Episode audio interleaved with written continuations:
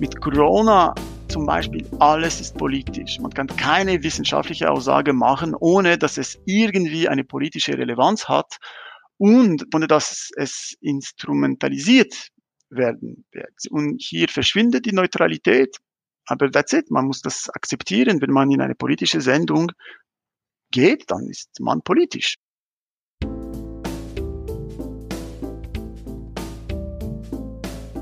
Sie hören Psychom Palaver. Mein Name ist Sabine Gysi. In jeder Episode diskutiere ich hier mit einem anderen Gast, worauf es in der Wissenschaftskommunikation ankommt. Heute unterhalte ich mich mit Daniel Saraga. Daniel Saraga ist unabhängiger Wissenschaftskommunikationsspezialist. Unter anderem bildet er Wissenschaftlerinnen und Wissenschaftler in der Politikberatung aus und seit Beginn der Pandemie hat er die Schweizer Covid-19 Science Task Force darin unterstützt, ihre Erkenntnisse gegenüber einer breiten Öffentlichkeit zu kommunizieren.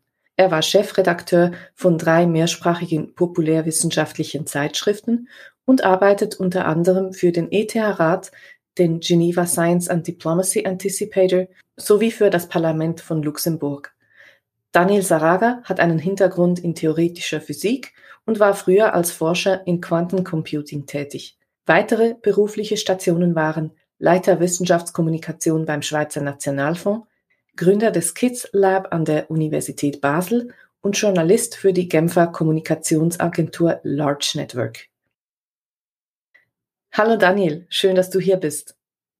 Du bist ja Experte für Wissenschaftskommunikation und du führst unter anderem Trainings durch für Wissenschaftlerinnen.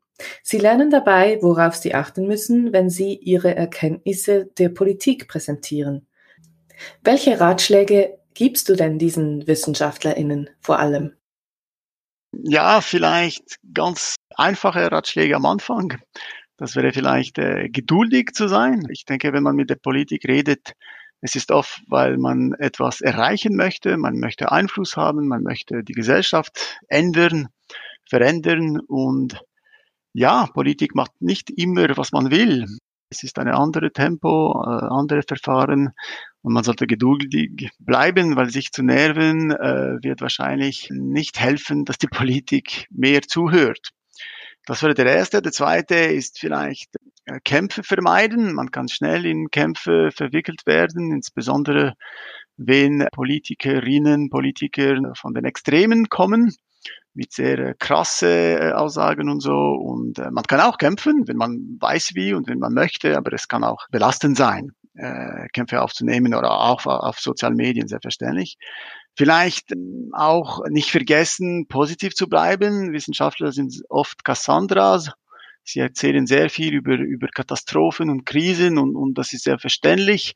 Aber man muss nicht äh, unterschätzen, wie, wie vielleicht schwierig das ist für Politiker, Politikerinnen und die Gesellschaft zu hören, so negative äh, Botschaften, die Umweltverschmutzung. Und dann, wenn, wenn die Leute keine Hoffnung mehr haben, dann machen sie nichts. Aber vielleicht das Wichtigste wäre, ein bisschen einen Schritt zurückzunehmen, bevor man mit Politik der Politik redet oder den Medien redet, um die Politik zu erreichen, einen Schritt zurück und zu denken, was ist wirklich mein Ziel? Das ist, was man macht als Kommunikationsprofi. Man kennt diese Kommunikationsstrategie, Ansätze, was ist der Zielpublika, was ist die Ziele, was ist die Maßnahmen und alles ist ein bisschen langweilig, aber eigentlich, das macht Sinn, solche Frage sich zu stellen.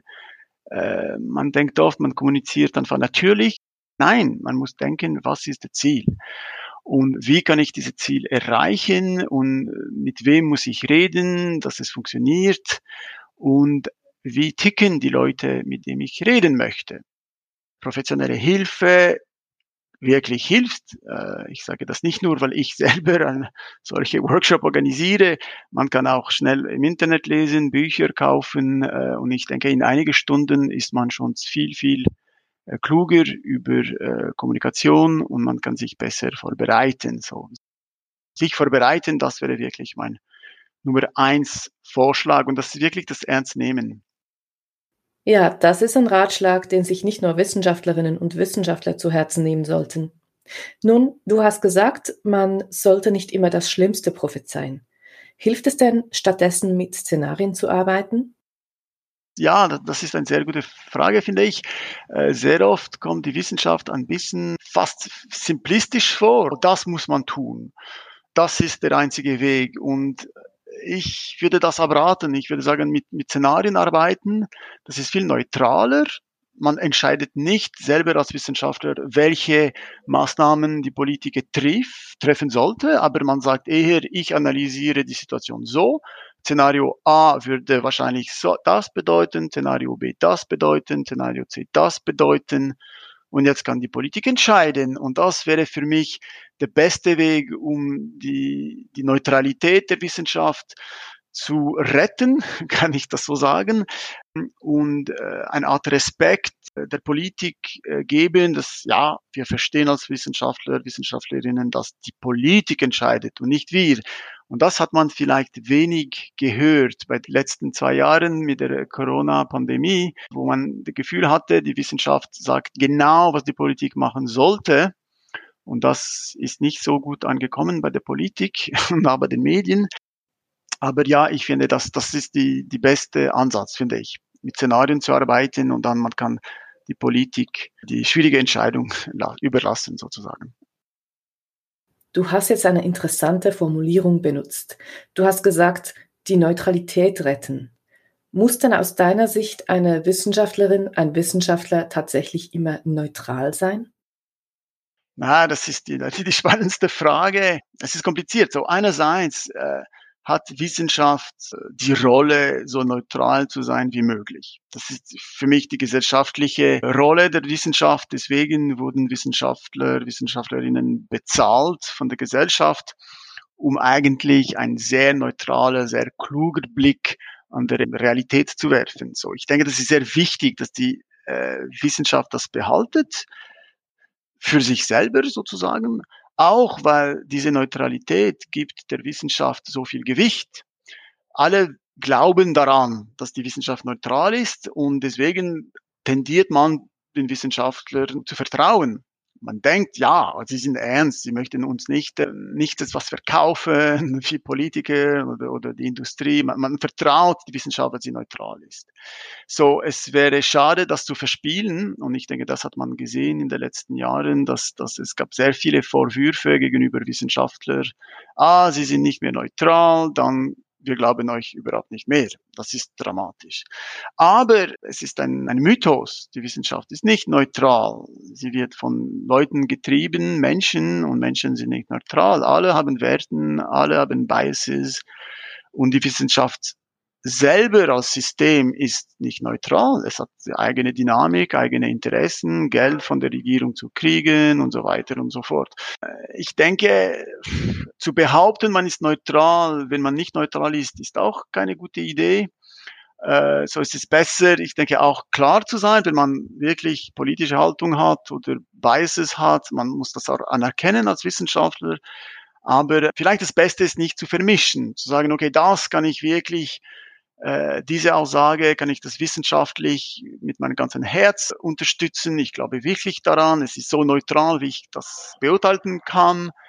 Aber ich denke, gesellschaftlich äh, rede ich mit Leidenschaft darüber, dass ich denke, die Kinder sind so wichtig, man soll sie schützen und das ist eine politische Haltung. So, das wäre pauschal gesagt die wissenschaftliche äh, Analyse von der äh, Meinungen zu unterscheiden so viel wie möglich. Und das ist extrem schwierig zu machen, zum Beispiel, wenn man mit den Medien redet und in Interview, wo die Journalisten fragen immer politische Fragen und dann die Wissenschaftler reden und man weiß nicht mehr als Leser, ist das ein wissenschaftlicher Fakt, ist das die eigene Experte Analyse, Experte Meinung, das hat auch Wert oder ist das nur eine politische Meinung, so wirklich zu probieren zu trennen, was äh, wissenschaftliche Fakten sind, wenn man an Fakten glaubt, ähm, und was sind Meinungen.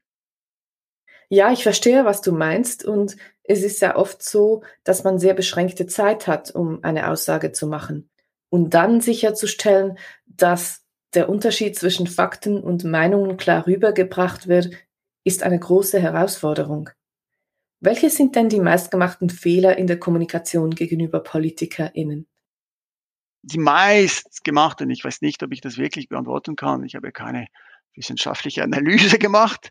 Ähm, was mich aufgefallen ist, in, in der Corona-Krise waren diese emotionelle äh, Auftritte von Forschenden, insbesondere auf Twitter und in den Medien, wo sie sich wirklich genervt haben von der Politik, auch manchmal direkte Angriffe an Parteien, die traditionell eher äh, wissenschaftsfreundlich sind. Ob das wirklich klug ist, äh, politisch gesehen, kann ich das erzweifeln. Oder manchmal auch Schadenfreude.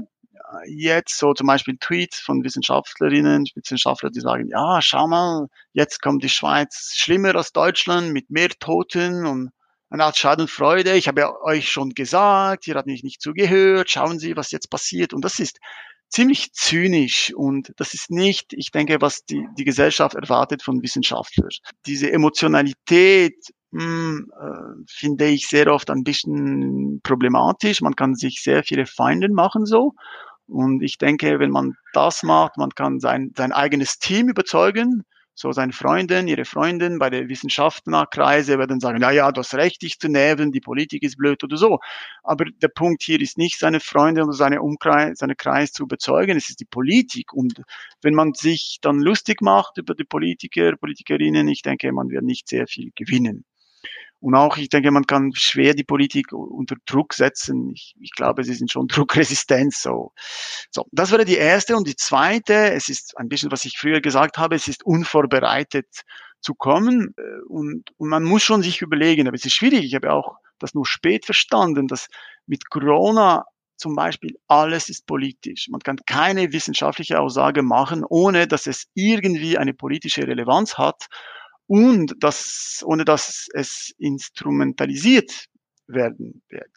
Wenn man in eine politische Sendung kommt als, als Wissenschaftler, und ich hatte ein solches Beispiel gesehen, und kommt eine Frage und man, man, man spürt sofort, das ist eine politische Frage, das war eine Grafik über die, äh, die Anzahl von, von Geimpfte oder Ungeimpfte bei Intensivstationen. Und dann kommt die Wissenschaftlerin und sie verliert sich in eine lange Erklärung statt einfach dieses, das zu erkennen als Angriff gegenüber die Wirksamkeit der Impfung, weil das ist der Punkt, diese Grafik. Man sagt, wow, es gibt so viele Geimpfte im Spital, das würde bedeuten, die Impfung funktioniert nicht. Und das ist die Botschaft der Grafik und man muss das erkennen und dann sofort das ansprechen. Wenn man sich gut vorbereitet hat, kann man sagen, es gibt sehr viele gute Beispiele. Man kann sagen, ja, wissen Sie, 99,999 Prozent alle Goals in einem Fußballmatch sind geschossen, wenn ein Torhüter da ist. Jetzt, was machen Sie? Machen Sie keine Torhüter mehr? Oder, und dann Leute verstehen, okay, etwas geht schief in dieser Grafik, gut. Aber dafür muss man vorbereitet sein und man muss ein, ein Ziel haben. Wieso gehe ich in diese, in diese Sendung? Und wenn man geht in Corona-Zeit als Wissenschaftler, Wissenschaftlerin, als Expert, Expertin äh, in eine solche Sendung, es ist politisch. So, man muss schon eine klare Botschaft haben, weil auf jeden Fall, was man sagen wird, wird instrumentalisiert. So, man muss probieren, äh, dass, dass man nicht instrumentalisiert wird von der falschen politischen Ecke, weil sonst fühlt man sich blöd. Ja, ich bin hier gekommen und alles wurde verzehrt. So, man muss sich besser vorbereiten und denken, okay, meine Botschaft ist eigentlich impfen, impfen, impfen. So, ich sage es. Selbstverständlich, es ist ja politisch und hier verschwindet die Neutralität. Aber that's it. Man muss das akzeptieren. Wenn man in eine politische Sendung geht, dann ist man politisch. Man kann nicht behaupten, es ist nicht politisch. Ich denke, wenn man redet über Teilchenphysik äh, oder äh, die Wunder des Gehirns, das ist neutral, das ist okay, aber mit, mit äh, Sachen wie Corona oder der Klimawandel, es ist politisch. Also man muss das, man muss sich wirklich gut vorbereiten und das bedeutet den Kontext verstehen und auch mit der Politik, das bedeutet, man muss die Politik verstehen und mit Polit Politiker ticken ganz anders als Wissenschaftler, als Akademiker als auch Medienleute. Sie haben ihre eigene Regel. Und wenn man wirklich wirksam sein möchte, man muss dann verstehen, mit wem muss ich reden, von welcher Partei, äh, gibt es Gründe, die verunmöglichen würden, dass, dass meine Botschaft reinkommt, was ist die Agenda. Man sollte eigentlich das wirklich verstehen, um sicher zu sein, dass wenn man sagt, eine Wirksamkeit hat. Aber selbstverständlich, das ist sehr kompliziert, sehr schwierig und ja, man braucht professionelle Hilfe hier. Mhm. Wir haben jetzt davon geredet, was WissenschaftlerInnen besser machen sollten. Aber es gibt da immer zwei Seiten bei einem Problem. Was könnten denn die PolitikerInnen im Dialog mit der Wissenschaft besser machen? Hm. Ja, ich bin im Prinzip einverstanden mit der zwei Seiten. Ich finde, das ist eine richtige äh, Ansichtspunkt. Hier, mh, hm, ich finde es schwierig, weil selbstverständlich kann ich mich beklagen als wissenschaftnahe Person. Ja, die Politik sollte besser zuhören. Ja, klar. Sie sollten auch die Regeln der Wissenschaftsbetrieb besser verstehen. Was ist eine Preprint? Was ist eine Meta-Analyse? Was, was ist eine Computer Simulation und so weiter. Das, das würde wir selbstverständlich die Zusammenarbeit viel helfen. Aber die, die Politiker müssen sehr viele Stimmen hören von alle, allen Ecken der Gesellschaft, die Wirtschaft, die NGOs, die, die Partei selber, die Parteimitglieder. Ich denke, das ist absolut verständlich, dass sie nur so viel Aufmerksamkeit geben der Wissenschaft. Ich denke, ich würde mich wünschen, dass sie das nicht, dass die Wissenschaft nicht instrumentalisieren, dass sie nicht einfach die, die, die Studien finden, die ihre eigene Meinung äh, unterstützen. Das finde ich nicht sehr konstruktiv. Diese Cherry-Picking, man findet eine Studie, die sagt, was man will und man behauptet, man ist wissenschaftlich, aber das ist keine Wissenschaft. Man sollte nur dann die große Meta-Analyse, die große Berichte von den äh, WHO, von der IPCC. Das ist die Stimme der Wissenschaft. Das wäre der einzige Weg, um wirklich wissenschaftlich zu sein als Politiker. Ich würde mich das wünschen, aber ich denke von, den, von der Position, von der Haltung einer Politiker, vielleicht ist das klug, weil was ist das Ziel der Politiker, der Politikerin? Es ist nicht unbedingt, es ist ein bisschen zynisch hier, aber es ist nicht unbedingt alle Probleme der Gesellschaft zu lösen. Ich denke, sie haben ihre eigene Agenda, das ist wieder gewählt zu werden und ihre eigene Macht innerhalb der Partei zu vergrößern und ich verstehe das, ich muss, ich respektiere das. das. Das gefällt mir nicht, aber von ihrer Standpunkt sehe ich nicht so viel Falsches. Als, als Bürger würde ich mich wünschen, dass sie selbstverständlich mehr Aufmerksamkeit der Wissenschaft geben würden. Äh, aber als Politiker man kann nicht denken, okay, die Wissenschaft weiß alles und, und weil dann ist man keine Politiker mehr, man ist ein Algorithmen. Man bräuchte keine Politik mehr. Das wäre eine, eine Technokratie, wo nur die, die Experten und Expertinnen alles entscheiden und das sieht ganz schlimm aus. Ich habe keine Vertrauen, dass das eine gute Idee wäre. So, ich denke, die Politiker sind wichtig als Menschen mit eigenen Werten da zu sein und, und auch ein Gegengewicht gegenüber der Wissenschaft zu spielen, weil die Wissenschaft ist keine Politik. Sie, sie kann nicht alles entscheiden. Mhm. Wir haben jetzt viel über Wissenschaft und Politik geredet. Ich möchte das Gespräch auf Wissenschaftskommunikation gegenüber einer breiten Öffentlichkeit bringen. Da habe ich in letzter Zeit hervorragende Wissenschaftskommunikation gesehen. Gerade in der Zeit der Pandemie ist Wissenschaftskommunikation auch gefragter denn je geworden. Aber gleichzeitig wurden auch die Herausforderungen besser sichtbar. Wenn wir vielleicht nochmals auf dein Beispiel zurückkommen mit den Geimpften und den Ungeimpften auf den Intensivstationen. Da kursierte ja diese tolle Grafik, die die jeweiligen Gesamtmengen aufzeigt und man sofort sieht, aha, im Verhältnis zur jeweiligen Gesamtmenge sind ja viel mehr Ungeimpfte auf den Intensivstationen. Das ist eine sehr gut gemachte Grafik. Oder es gab auch diese großartige animierte Visualisierung der Verbreitung von Aerosolen in Innenräumen im El País. Es erstaunt mich, dass man nicht einfach diese Grafiken zeigen kann und es wird dann verstanden. Warum bleibt da Unverständnis, obwohl man einen Sachverhalt so anschaulich präsentiert? Ich denke, es, das ist ein bisschen dieser Ansatz von, von, das ist sehr geprägt in der Wissenschaft. Okay, man muss das einfach ruhig erklären und dann es wird verstanden. Das ist diese Vernunft. Idee. Man redet und man überzeugt sich mit dem besseren Argument oder die bessere Darstellung. Ja, klar, sollte funktionieren zwischen vernünftige Leute, aber ich denke, wir sind nie komplett vernünftig, ich auch nicht. Ich, niemand ist komplett vernünftig und es kann funktionieren. Ich denke, bei, bei, bei gewissen, gewisse Kontext, bei gewisse Leute, sie hören gerne Argumente und sie sich interessiert, um wirklich ein bisschen besser zu verstehen und dann okay, diesen werden überzeugt und, und wir würden sie verlieren, wenn wir diese gute Grafik nicht verwenden würden. Und dann, das wäre schade. Viele Wissenschaftskommunikationen, Leute machen das und die Medien haben das auch gemacht und ich sehe, das funktioniert. Aber es gibt immer diese Kern, klein oder groß, von Leuten, die nicht überzeugt werden und sie können nicht überzeugt werden, glaube ich.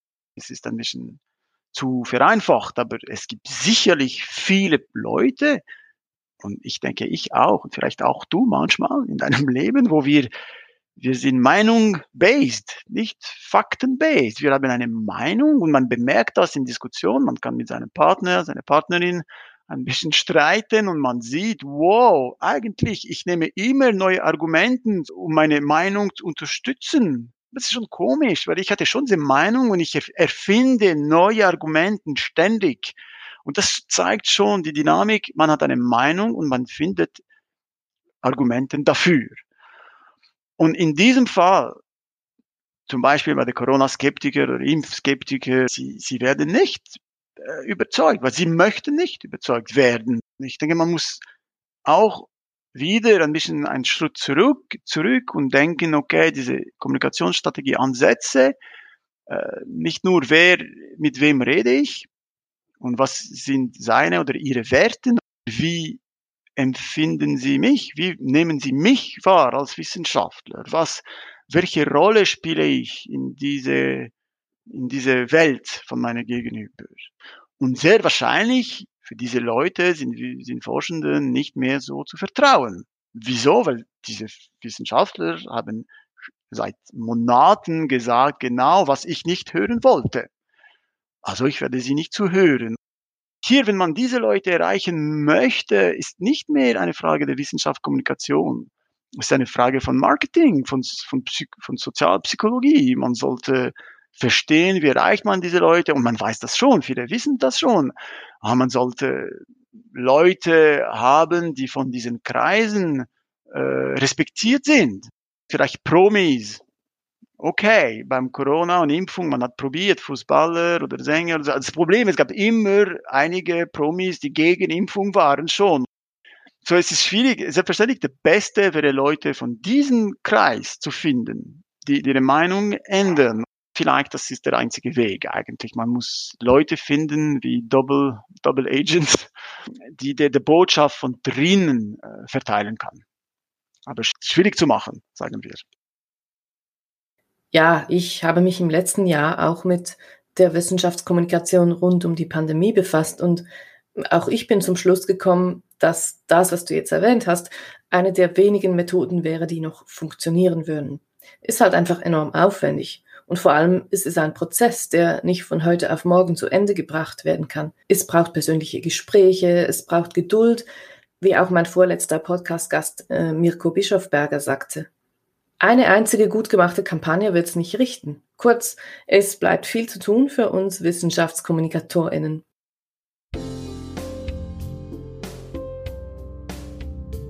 Wie ist es denn nun? Angesichts dieser Entwicklungen sollten nicht auch alle Forschenden ihre Wissenschaftskommunikationsskills aufrüsten? Ich habe mich hier ja schon mit einigen Gästen darüber unterhalten, ob es zu den Kernaufgaben eines Wissenschaftlers, eines, einer Wissenschaftlerin gehören müsste, zu kommunizieren. Und viele von den Gästen haben gesagt, ja, Kommunikation müsste zu einem selbstverständlichen Teil der Arbeit einer Wissenschaftlerin, eines Wissenschaftlers werden. Wie siehst du das, Daniel? Ja, ich sehe das ganz anders. Und danke für die Frage. Ich, ich finde es immer schön, Nein antworten zu können. Nein, ich sehe das nicht so. Äh, ich finde, es ist keine Kernaufgabe und sicherlich nicht für allen. So, es gibt für mich einen Optimalpunkt der Menge und der Frequenz der, der, der Wissenschaftskommunikation. Und ich, es, der Optimum ist ja nicht zu viel, nicht zu wenig und sicherlich nicht alle. Es gibt sicherlich das Recht von alle Forschende zu sagen, nein, nein, nein, nein, nein, ich mache das nicht. Ich mache keine Wissenschaftskommunikation. Ich möchte forschen. Und wieso? Ich denke, der Vertrag, der implizite Vertrag mit der Gesellschaft ist, okay, wir geben euch Geld, damit ihr neue Einblicke in unsere Welt schaffen könnt. Das, ich habe das Gefühl, das ist für mich, selbstverständlich gibt es andere äh, Definitionen von Wissenschaft, aber das ist, das wäre für mich die Rolle, der Ziel der Wissenschaft, wie, ein bisschen wie Kunst. Ich denke, sehnlich, Kunst auch sollte uns neue Anblicke schaffen. Und bei der Wissenschaft, er sollte nicht Emotionen wecken, wie bei Kunst oder so, aber er sollte wirklich neue Erkenntnisse. Und dafür braucht die Wissenschaft Ruhe und Zeit und Unabhängigkeit. Das so funktioniert's. So kann man neue, originelle Ansätze entwickeln. Wenn man nur Innovation treibt zum Beispiel und möchte unbedingt nützliche Wissenschaft tun, dann verpassen wir die großen Entdeckungen. Man braucht Zeit für die nächsten Einstein, selbstverständlich. Und ich denke, die Ivory Tower ist schön, es ist gut, man sollte sie nicht brechen. Die Gesellschaft hat diese Ivory Tower geschafft, damit die Wissenschaftler, Wissenschaftlerinnen wirklich in der Ruhe arbeiten können. Ich sage nicht, dass sie nie eine Interaktion mit der Gesellschaft haben sollten, aber diese Pflicht weg vom Labor in der Gesellschaft finde ich eins schade, weil sie brauchen Zeit, um ihre Experimente und Gedanken zu machen. Und zweitens, weil diese Berührung mit der Öffentlichkeit, mit den Medien Klar, das kann hilfreich sein und man kann besser seine eigene Forschung verstehen, wenn man das ein Zehnjähriger erzählt hat. Ich verstehe schon das, klar. Aber es ist nicht die natürliche Welt der Wissenschaft. Man vereinfacht und man macht Storytelling. Aber das ist nicht die Seele der Wissenschaft. Die Seele der Wissenschaft ist nicht Geschichte, für mich äh, Geschichte zu erzählen. Es ist die wissenschaftliche Methode, Fakten, Erkenntnissen zu finden und dann kann man vielleicht sehen, wow, das war eine schöne Geschichte, interessant. Aber das geht, erstens geht die Forschung und dann geht vielleicht die Wissenschaftskommunikation. Aber es ist gefährlich, wenn die Wissenschaftskommunikation zu früh im, äh, im Projekt kommt. Ich habe schon solche Ansätze gehört von Wissenschaftlern, die Wissenschaftskommunikation machen, die gesagt haben, Wissenschaftskommunikation sollte von Anfang an kommen. Hier bin ich nicht ganz sicher. Weil dann, was, was treibt die Wissenschaft? Ist das die Kommunikationsprodukt oder ist das die, die Qualität der Wissenschaft? So, ich finde diese Drang nicht sehr nützlich und möglicherweise kontraproduktiv.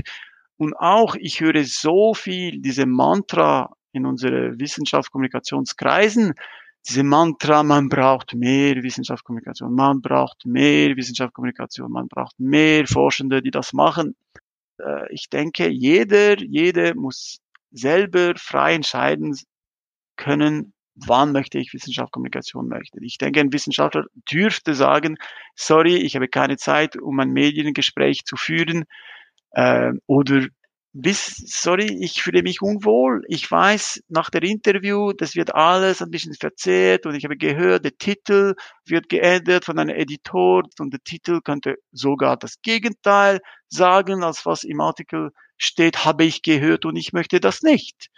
Und ich finde, das ist eine, eine Recht. Aber ich denke, das ist, das hört man nicht. Man hört von den Behörden, die Wissenschaft, die große Wissenschaftsbetriebe, äh, und die Unileitungen, man muss, man muss, man muss kommunizieren. Ich würde einen, einen Schritt zurück tun. Spannende Perspektive. Wenn du aber sagst, eines der Ziele ist Erkenntnisgewinn, wäre es denn nicht wichtig, dass diese Erkenntnisse angemessen schnell an die Öffentlichkeit gelangen? Ja, sie werden in guter Zeit. Aber sie müssen nicht äh, sofort. Äh, Wissenschaft ist sehr oft inkrementell, kleine Schritte, kleine Schritte. Man braucht die Ruhe, um alle diese kleinen Schritte zu machen, die vielleicht langweilig sind. Provokativ könnte ich sagen, vielleicht Wissenschaft kann auch so langweilig sein wie ein Buchhalter. Man möchte von dem Buchhalter, dass er einfach genau ist. Man möchte nicht eine Geschichte und Storytelling von der Buchhaltung. Man möchte einfach das Vertrauen haben, der Buchhalter macht seine Arbeit gut. Ja, man muss die Komplexität der Wissenschaft respektieren und das kann man nicht immer machen, wenn man immer in den Medien auftritt. Es ist vereinfacht und, äh, und es gibt auch diese Problem zur Spitzung, ja, der Vereinfachung. Fast jede Lebensmittel, Nahrungsmittel ist entweder gut oder schlecht für die Gesundheit. Entweder ein Apfel machst dich krank oder gesund und das ist verwirrend, das ist auch keine gute Wissenschaft. Diese, diese eine Studie zeigt das und dann nächsten Tag eine andere Studie sagt das noch nicht, doch nicht, aber das ist keine gute Wissenschaft. Wenn man das so hört, in der Prozess der Wissenschaft ist normal. Eine Studie hat das gezeigt, das ist okay. Und eine andere Gruppe wird das hinterfragen, und das ist normal. Aber wenn das rausgeht und es sieht als ob es eine Wahrheit war, das ist schädlich eigentlich. Es, es, es hilft auch nicht die Gesellschaft. Das macht nur Verwirrung. Und daran sieht man ja die Wichtigkeit der Rolle des Wissenschaftsjournalismus zum Beispiel, die Aufgabe des Einordnens. Aber andere Frage, wenn ich dich so argumentieren höre, dann müsstest du eigentlich dagegen sein, dass Wissenschaftlerinnen in den Social Media kommunizieren. Nein, nicht unbedingt, weil ja, es kommt darauf an, wie, ja. Ruhig, ohne sich zu nerven. Nein, nein, ich, ich denke, es ist okay, weil es gibt sehr verschiedene Art und Weise, in Social Medien zu arbeiten. Mit, mit der Covid habe ich unglaublich viel gelernt von Twitter, weil dort gab es eine Art ständige Peer-Review-Prozess. Die ganze Zeit wurden neue Studien äh, auf Twitter diskutiert und sehr oft dann auf einer guten Ebene. Das ist kein Problem. Man kann auch in einem Thread von Twitter äh, Studien kritisieren oder beurteilen. Hier sehe ich überhaupt kein Problem. Es ist selbstverständlich heikler, wenn die Wissenschaftlerinnen sich äh, mehr politisch ausdrücken auf Twitter, aber es ist auch ihre gute Recht, selbstverständlich. Sie sind Bürger, Bürgerinnen, sie haben wirklich den Recht, das zu, das zu tun. Äh, ich finde es auch schön, dass es auch äh, kluge, vernünftige Leute unterwegs sind äh, in Social Medien, nicht nur Trolls und Wutbürger. Selbstverständlich ist beim Social Medien vielleicht ein bisschen komisch, weil es ist ja komplett anders als die Wissenschaft. Es ist schnell, es ist kurz, aber vielleicht ist das erfrischend für die Wissenschaftler. Ich, ich habe das, das Gefühl, Twitter ist ziemlich, sie, sie mögen das. Man sieht sehr viele Forschende, die wirklich sehr natürlich unterwegs sind beim Twitter.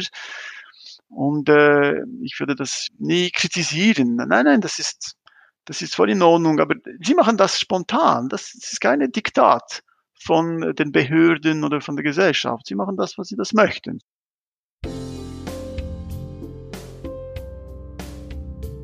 Kannst du uns noch über ein Beispiel erzählen eines Wissenschaftskommunikationsprojektes oder Instruments, das du besonders gelungen findest? Ich rede als, als Consumer, als Konsumenten, nicht als Spezialist. So was mir am, am meisten gefallen hat, und es gibt nicht so viel, das sind YouTube Explainer Videos. Äh, ich bin darauf ausgestoßen äh, und ich war so beeindruckt und das hat so Spaß gemacht, diesen zu schauen. Auf Englisch eher, so zum Beispiel Visos oder äh, Veritasium, das sind unglaubliche, äh, unterhaltsame Sendungen, sehr gut gemacht, über super komplexe Konzepte, Begriffe der Wissenschaft, sehr oft mit einer eine kleine philosophische Twist, unglaubliche gute Storytelling, es ist ein bisschen lustig und man lernt so viel beim Visuals. Ich habe das noch einmal geschaut kürzlich. Über die abstruse mathematische Paradox. Und man muss wirklich durch die, die schwierigsten Begriffe der Mathematik, aber schlussendlich hat man eine unglaubliche interessante Geschichte. Und ja, ich habe so viel gelernt und es hat mich auch beruhigt zu sehen, diese Leute haben Millionen Followers. Ich fühle mich weniger allein. Ich denke, wow, es, ja, es gibt mehr Leute wie ich, die ein bisschen Komplexität eigentlich genießen und das ist genau dieser Gegensatz gegenüber diese, ah, man muss Stories erzählen und vereinfachen oder so. Klar, sie erzählen eine Geschichte, aber sie respektieren die Komplexität der Wissenschaft und man, da, man kann das wirklich machen in Wissenschaftskommunikation. Man muss das nicht immer schnell, schnell, sexy, bling, bling, weil man denkt, oh, die Zuschauer werden wegrennen, wenn es zu kompliziert ist. Es gibt wirklich ein Publikum für komplizierte Sachen und das hat mich unglaublich viel Hoffnung gegeben eigentlich, weil für mich, das ist perfekte Wissenschaftskommunikation. Es ist gute Wissenschaft und es ist auch gute Kommunikation. Es ist unterhaltsam. Also zum Schluss ein Plädoyer für den Mut zur Komplexität auch in der Wissenschaftskommunikation. Danke für den Tipp. Ich kannte diese beiden YouTube-Channels noch nicht. Werde ich mir gleich anschauen nach unserer Podcast-Aufnahme, die hiermit auch schon zu Ende ist. Danke dir für das spannende Gespräch. Danke dir, Sabine. Es hat Spaß gemacht. Das war Saicom Palaver. Mein Name ist Sabine Gysi und ich habe mich heute mit Daniel Saraga unterhalten. Links zu all den Initiativen und Projekten, die wir erwähnt haben, findet ihr in den Show Notes unter saicom.ch. Wenn euch dieser Podcast gefallen hat, bitte liked und teilt ihn und hört bald wieder rein. Bald gibt es neue Episoden.